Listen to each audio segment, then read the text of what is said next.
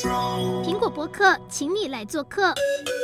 Hello，大家好，苹果新闻网的观众朋友，大家好，我是主持人小慧。呃，好房东带你上天堂，不好的房东其实会坑杀，让你赔偿。根据统计呢，其实住宅人口中有四成的比例是属于租赁人口。那北部或者是都会区的租屋现象高于其他的地区啦。我们听到好像租客就是比较弱势的一一群，但其实也有烂房客。我们在其实就是可能就是会有什么东西都不收啊，然后把呃房子弄得乱七八糟这种烂房客。究竟租租客跟房东之间的关系该怎么拿捏？是不是像极了爱情呢？那我们今天就请来两位专家来解答。首先有请各式各样遇到疑难杂症的崔妈妈基金会法务组长曹小云。小云，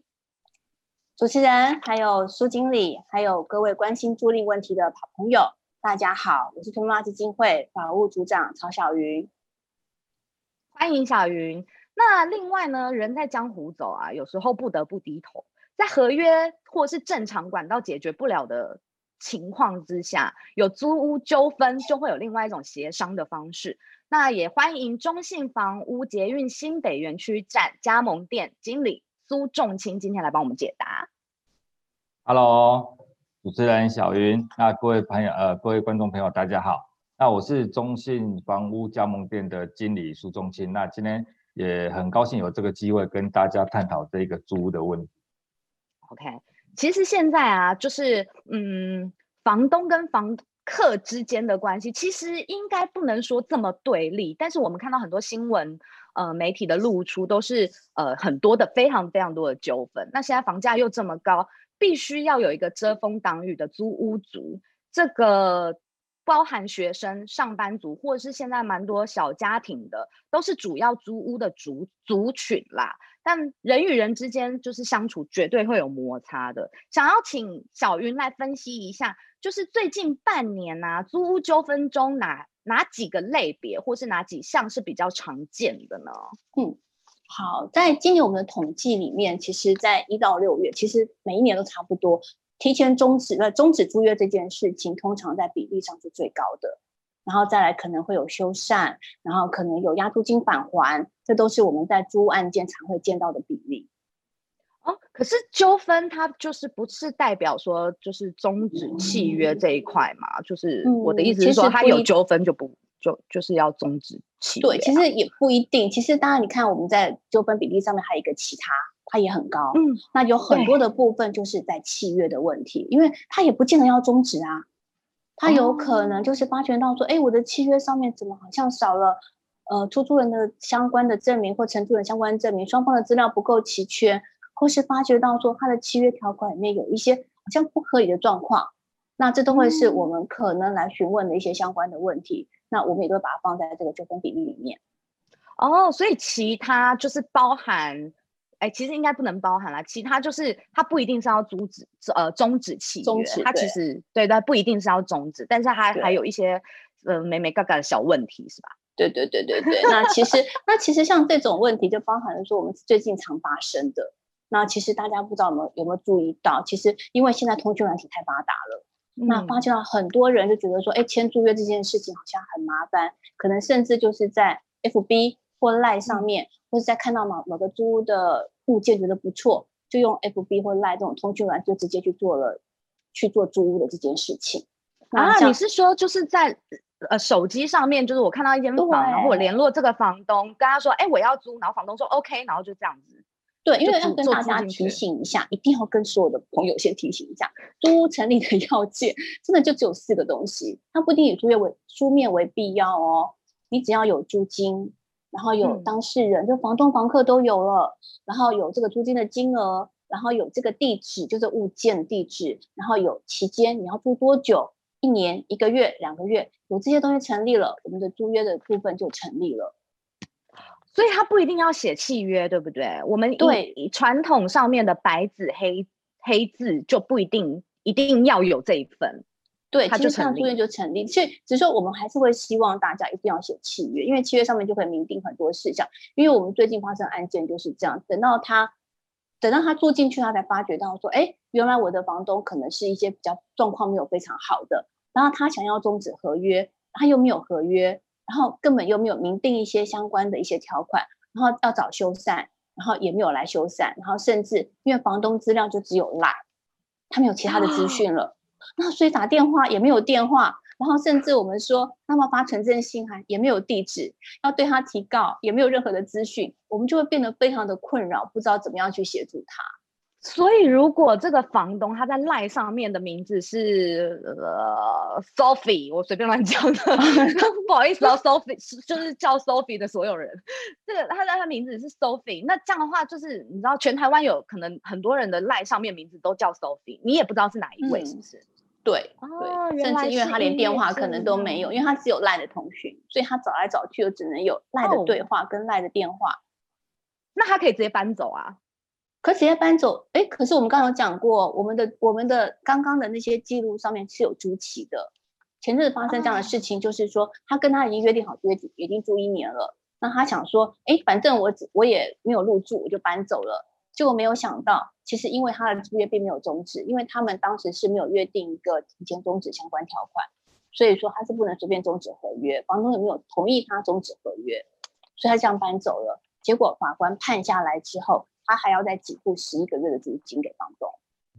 哦，原来还有这种哦，所以大家要小心，就是不能在。赖上面或者是通讯软体上面很很草率的决定，可是这应该比较发生在学生族群或是年纪比较轻的。嗯，其实不一定，因为大家现在通讯软体太发达了。那其实还是建议大家，嗯、不管今天你是长期租或短期租，能有书面是最好。那当然要提醒大家，就是呃，在签租约前好好看房子，看完房子之后再看清楚合约，嗯、因为看清楚合约这件事情是非常非常重要的。那当然。工商服务一下，就是如果你们真的租约看不懂，我们有租约审阅，也希望大家可以拿过来，我们这边帮你们看一下合约，其实那都是免费的。嗯、租约审阅这一这一点很重要。我们知道买预售屋或者是买卖房子，其实都有那个审阅期。其实现在租屋的合约其实也要应该要有审阅期，对不对？对，有三天审阅期，三天的审阅期。对，okay, 有三天。好，大家要记住，嗯、真的是的。所以呢，呃，我们要来。问一下仲情，他还没有发言，嗯、他现在可能很害怕，有点紧张这样子。我要问一下仲情，就是呃，大部分的人啊，就是面对这种呃无法正常，假如说像刚刚提到的，我们要走法律途径，要寄存证信函，或者是呃这种劳民伤财的方式。可是以房东的角度来说，以房东的角度来说，我房子就空在那里，一天不出租，我就损失一天的租金。那这样子，你有遇到什么样的情况是用其他的？方式就是把这个租客可能他有什么问题，或者是他怎么样解决的吗？像我们这边其实遇到的案例很多啦。那呃，嗯、我们就讲一个，我们之前在出租，呃，在在第那个房东出租的时候，其实有遇到一个年轻人，他是说他是从南部上来北部这边工作，那是在一家食品公司在上班，嗯、那他也能够去出具这个食品公司的一些在职证明。那在言谈当中，当然也是觉得说，呃，就是说，呃，在讲话的条理当中也是条理分明，然后能够出示一些呃他在上班的的相关证件。那我们觉得说这样子应该是一个稳定的一个承租方。那后来当然就是顺利的把房子租给他了。那其实租进去以后，你才会发现，就是说经由邻居啊、社区管理员这边啊，就发现说，哎，他们的作息并不是那么正常，尤其是在半夜两三点的时候，音乐会放很大声。然后再过个没几天以后，整个楼梯间会飘散一些疑似毒品、使用毒品的一些味道。嗯、那其实这之间造成邻居很大的困扰啦，嗯、因为邻居他一定会去跟屋主反映说：“啊，那你现在这个租客有这样的状况，你是不是应该去处理？”嗯、呃，那这当中其实像呃邻居啊，或者是在管委会这边，其实都呃有闻到一些疑似味道，他们就会请警察过来了解一下状况。好，那我们其实也知道他们在里面哦，警察也过来了，但是警察去按店名去敲门，他就是相应不理啊，他就是不开门。那呃，以呃，应该是这样讲，就是说就算我们有闻到一些什么味道，我们没有确切的证据，没有经过法院，他这边有开出搜索票，那进进不去。那当下我们也是问警察说，那像这样子明明就是有一些异味，那难道没有方式可以处理吗？嗯、那警察他这边也是跟我们讲说，真的你没有法院的搜索票，其实没有人有办法进去这间房子。嗯，那即便房东在也没办法，对不对？是的，是的，因为他们还是有这个租赁契约的保障。哦，当我们租赁租赁契约一旦成立以后，那这间房子的所有权是在这个承租方这边。嗯，所以真的你没有透过一定的程序，你还真的是他不开门，你在外面电铃按到怎么样的一个状态，他不理你，他就不理你。那后续怎么办呢？因为后续这个状况其实呃也是造成社区跟屋主很大的困扰了。那屋主当然希望说赶快把这件事情解决嘛，但是他不搬走怎么办？那当然就是也是透由我们中介的这个部分，其实我们就是可以去做一个双边协调啦。那当然我们会去跟承租方讲说，呃，当然我知道，因为以我们角度，我们当然会讲和缓一点，说那以现在其实你们的生活哦比较比较多元一点哦，我们在讲，那我就说，那其实因为最近。或是管委会啦、邻居啦，其实他们的反弹都还蛮大的，而且他们也一直请警来关切，但是你们住的也不舒服。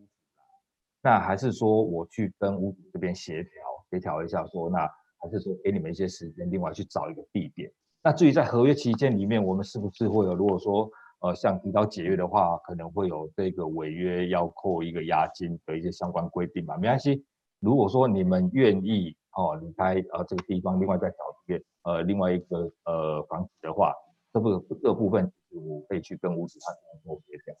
那在屋主这边，我当然也是会去跟屋主讲说，那啊、呃，毕竟这样子哦，造成社区的困扰哦，我们也是很很麻烦呐。那与其能够顺利把这件事情处理掉，那是不是说在呃这个违约金的部分，我们就呃看是不是能够通融一下？那也是就由这样子，我相信承租方在这边也是会有相对压力啦，因为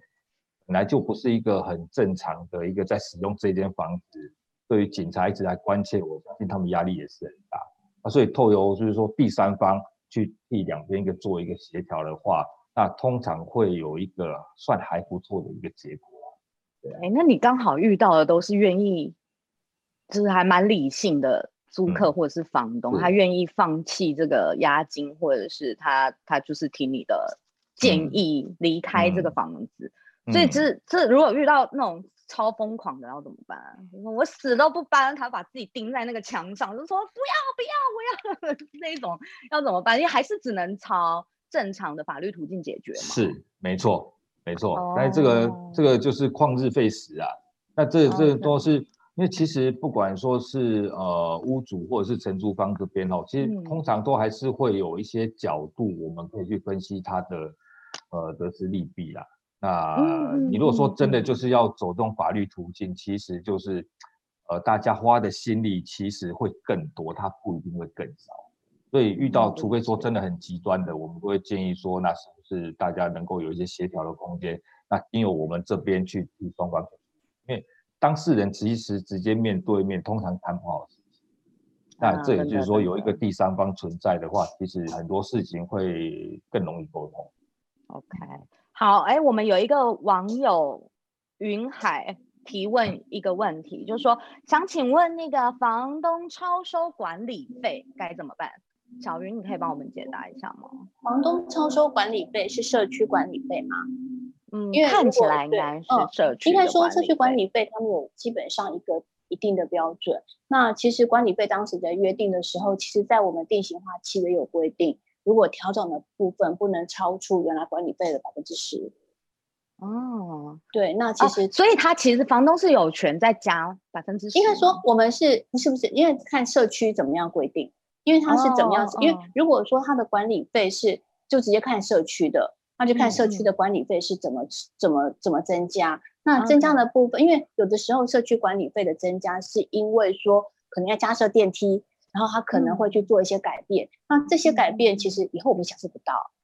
嗯，因为这样、嗯、对。那其实这样的情况之下，通常我们的调整，我们是以不超过百分之十为主。嗯、那如果他还是以就是可能房东在签约的时候，可能这个月的租呃。这个社区的管理费是一千，可是他就是要跟你说到一千五，这是可行的吗？应该是约定，应该是约定，他们有什么样在契约上约定什么样的管理费？那这个管理费可能有其他的部分，那这个部分就是变成是你们自己约定的费用的约定了，它可能跟电费又不太一样。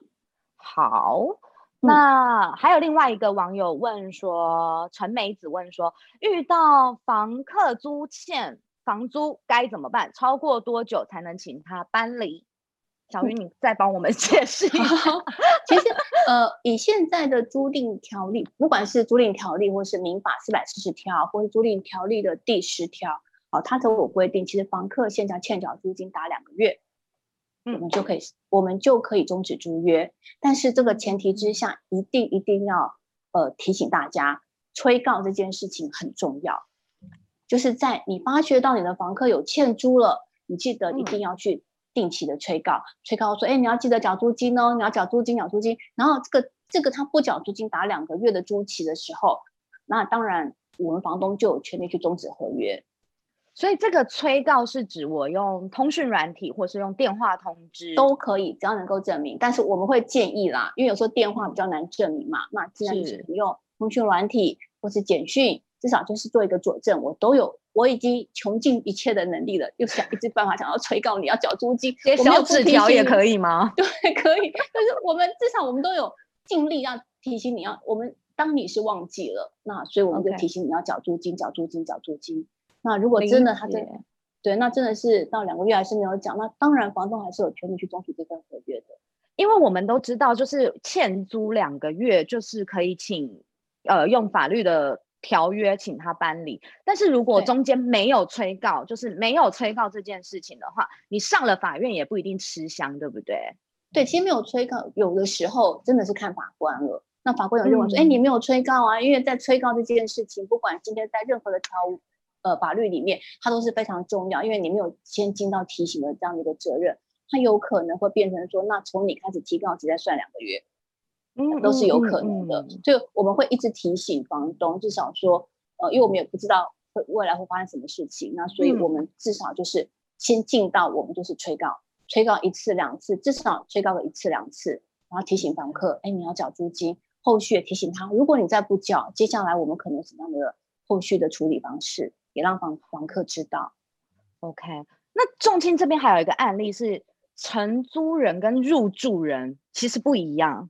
然后结果发现是一个蛮特殊的情况，你可以帮我们稍微讲一下这个故事吗？这当初哦也是透由呃我们公司这边去承租的一个案例哦，因为当初他们来看房子的时候，其实是呃看起来是一对还蛮老实的夫妻带一个小。嗯，那他们过来看的时候，那当我们会去询问，就是说啊，你们现在的一个身份背景，那你们为什么会想要搬来这边？那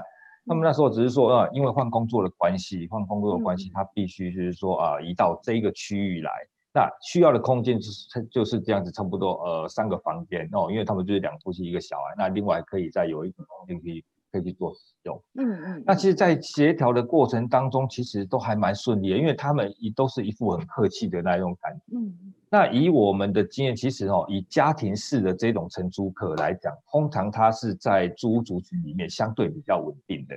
哦，那所以我们觉得说，哎，那这组的客户的值应该是还不错，那我们也说先请屋主过来说啊，大家可能就是说呃先认识一下，那双方谈的也还算不错，还算不错，那。后续我们也顺利的，就是把这间房子租呃承租给这一个、呃、这一对夫妇带一个小小朋友的。那其实呃交还房屋其实很快，社区他们这边就有反映说，哎，怎么他们的人都是一群一群人在这样做，而且到社区里面的整个态度其实并没有很好哦，嗯、就是说那感觉穿着上也会比较像我们一般讲的社会人士哦，嗯，那。后来就是经过呃呃，我们得知这样的消息，其实有去跟屋主反映这样子的一个状况。嗯、那我们后续有再去问那个管理员，那其实就不太有发现说当初来租房子的那一对夫妇哦，有在出现在这边。那呃后来我们有去跟那个房客这边去做联络，他说哦，那个都是他朋友，那他们现在有事情出差哦，然后到南部去。哦，然后就是说，呃，他们还是会再回来，只是说，啊，那因为刚好这段时间，那他朋友啊，他朋友就说，啊，因为什么样的原因呢？我就是说，哎，就直接进去帮他付付一下房，等你这样，嗯，是这样子。那基于说，因为就只是单纯一群人一群人在社区这样子进出，其实我们也很难，就是说希望说他们去做一个什么样的动作。好，嗯、那尤其是他们的租金在缴款也都正常，给付都正常。嗯嗯嗯嗯、对于一个房东来讲，你租金缴付的正常，也没有，就是说像我们刚才在讲的案例，也没有，呃，就是说有去吵到邻居啊，或者是说有什么呃疑似毒味道出现，我们好像也很难，就是单纯一群人这样子进出，然后感觉上比较像社会人士。但是后来其实呃，好像应该没几个月的时间，警察就上门。后来就发现说啊，原来他们这一群其实就是有在经营类似地下钱庄诈骗集团这样子的，所以他们都是一群人一群人在进出。那所以当然他们在社区进出的时候，其实管理员不也不是很敢去制止他们说，哎啊你们因为他们可能都没有过滤，长相非非常凶狠，是不是？不能因为他的。长相会比较，呃，你你你你要讲的凶狠说，那你不能够进出我这个社区，因为毕竟这间房子是有经由，呃，是有透过说他们原本的这一个承租人，原本的这一个承租人，然后去做一个去做一个呃同意使用，对，啊，其实到最后是因为警察上门以后，我们才知道说啊，原来有这样状况，那我们协调说，那如果这样子，我觉得你们就算是比较非法在使用这个场所。哦，所以其实有一个大绝招，就是要赶走恶，不不不是要赶走啦，就是要赶走不好的房客，或者是我面对我的房东我不喜欢，我们要请小云来讲一下，有一个大绝招，就是其实是在你的合约还是很重要，要签合约，要 要白纸黑字把它写下来哈。合约上面会有一个约定终止权，其实大家都很可能比较少会知道这件事情。但是这件事情约定终止权一旦写上去的话，就是没有任何的条件或理由，其实双方就可以把合约终止了，是吧？对，那这是在现在定型化契约有的，就是有一个叫做约定终止权，它是一个不附理由的终止权。就是说，我们在可能在租赁双方可能都会有一些不开心的状况，那可能我就不想再住下去了，或是房东不想再租给房客了，房客不想再再承继续承租了，那这个部分我可以有个不附理由的终止，就是我只要在约定时间内提前告知，我就不会有被扣违约金喽。那那通常这个约定时间大概会拉到？通常会是一个月两个月，就是一个月前告知房东，哦、一个月前告知房客，我不能再承租给你，不能再出租给你了。那这种情形之下，我就可以顺利的搬走，不会被扣违约金。那如果我没有在约定时间内告知，我最多违约金就一个月。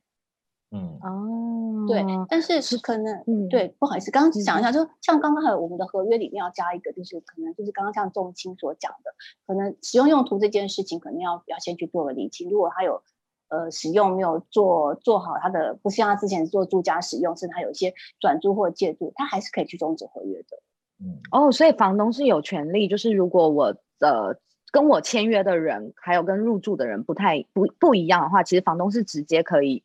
做解约的动作。哦，对对对，哦，OK。但因为大部分的房东还是想说，哎，我就我也不住那，我就收租就好了，好像不太会管。其实是会影响到整个社区氛围，或者是管委会会有意见的吧？大部分应该是这个样子啦。那刚刚讲到的那个约定终止权这一块是，其实是双方如果合意的话，就是租客跟房东双方只要合意就可以加注在合约里面的，对不对？对，没有错，就是选择一个得提前终止，那我们就可以有一个这样一个不附理由的终止的权利。OK，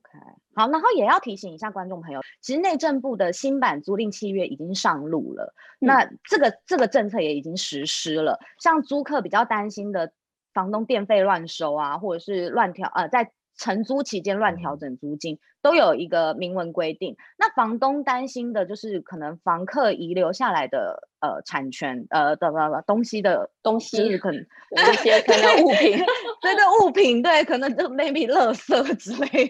的，都有解套方式。那关于终止权这这一块，其实也有一个法定终止权，上面有一些部分的调整。那小云可能也要帮我们再解说一下，例如一些天灾人祸，我真的没有办法承租，或者是房东我没有办法再租给你了，这个其实现在也有一些进一步的规定了，嗯、对不对？对对对。那其实在，在呃